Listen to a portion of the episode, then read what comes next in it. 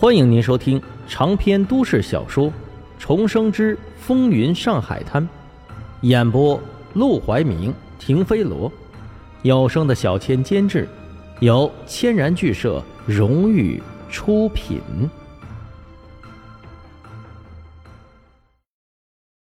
第一百三十九章：两女一夫，一辈子干杂活。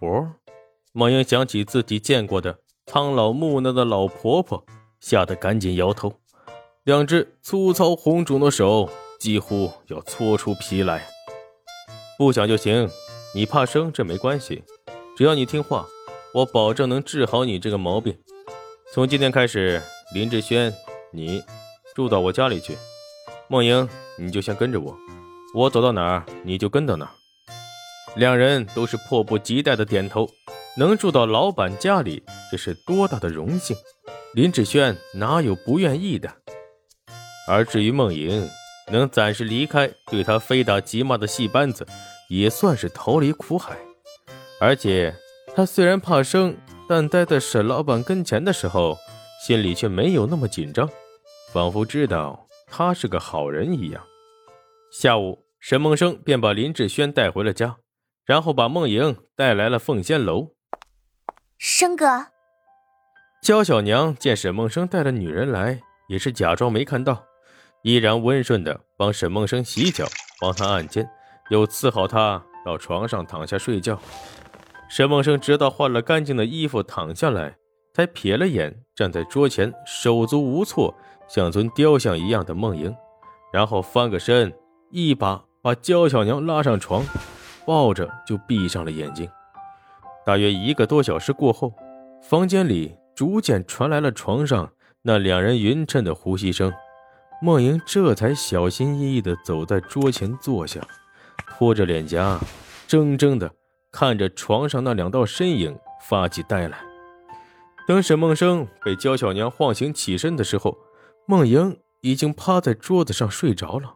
他抱着焦小娘亲了一会儿，便拍拍她的脸蛋换上衣服，推了推梦莹的肩膀：“起来，走了。”莫言赶紧起身，魂还没归位呢，就迷迷瞪瞪的跟他往楼下走。这个时候，凤仙楼还没有热闹起来，客人也没几个，一群姑娘们刚刚梳洗打扮好，懒洋洋的堆在二楼围栏那里，或者一楼的桌前说笑。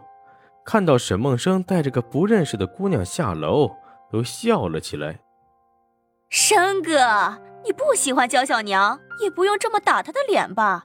这才几天呀，就带新人来了。两女一夫，你忙得过来吗？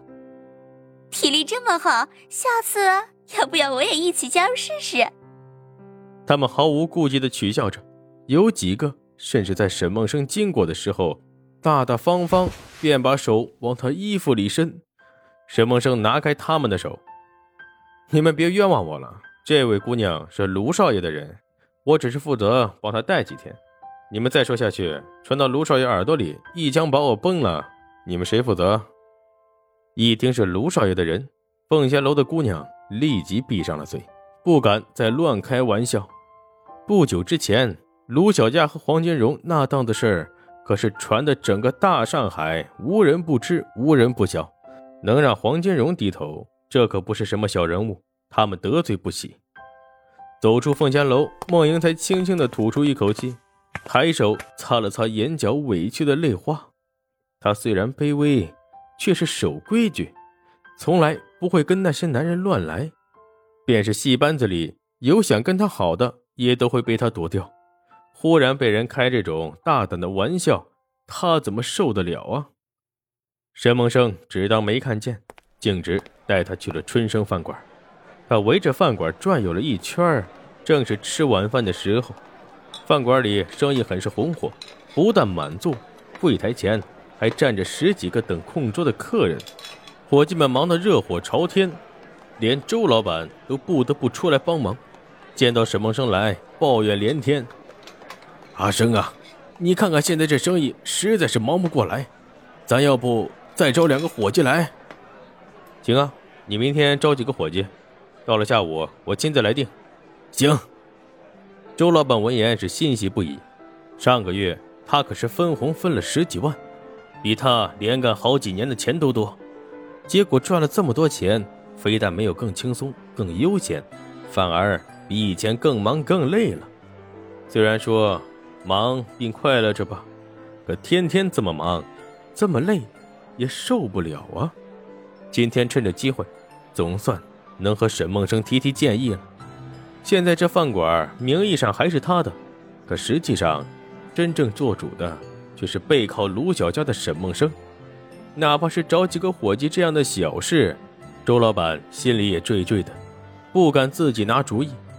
沈梦生直接进了厨房，六个大厨正忙得热火朝天，两个洗菜切菜的，两个做菜的，两个负责面点饭食的，忙的都半天没发现有人进来。这饺子是客人的。大厨一边颠勺一边头也不回的：“呃，这是周老板留的，今天的鲅鱼饺子已经卖完了。”说完，回头瞥了一眼，见是沈梦生，连忙把锅放下，架得恭恭敬敬的朝沈梦生鞠躬：“呃，老板，煮了，我吃。”哎，周老板要的饺子谁也不敢动，但沈梦生要吃，周老板也得乖乖的让出来。鲅鱼饺子下了热锅，几分钟的功夫就盛在了碗里。沈梦生瞅了一眼，又把刚刚出锅的锅包肉给端走了。上楼进到他和周老板的专属包厢，沈梦生立即狼吞虎咽地吃了起来。从昨晚到现在一天一夜了，他一口饭没吃过。吃了几口，眼见梦莹呆呆地站在桌前，便抬手把他也拉到了桌前坐下，拿起一个碗。分了几个饺子给他，又递给他一双筷子，没别的话，就一个字：吃。梦莹起初只拿着筷子，讷讷的不敢伸手，但见沈梦生吃的这么香，他又实在是饿了，这才大着胆子端起碗来吃了口饺子。这一吃却是惊讶的怔了怔，挑开饺子皮儿，好奇的看。鲅鱼馅饺子没吃过吧？整个大上海，只有春生饭馆能吃着。每天限量一千个，卖完拉倒。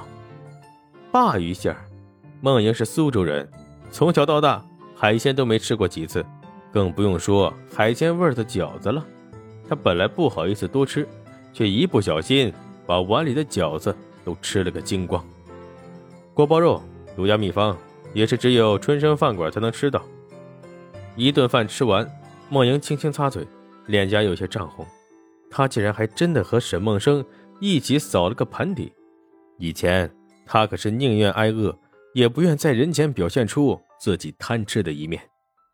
走吧，该干活了。吃完饭，沈梦生就带着他下楼，和周老板打了声招呼，便溜达着去了赌馆。路上，他连交代都懒得交代，因为他知道，就梦莹这脾气，就是给他十个喇叭，他也不可能把他的事给说出去。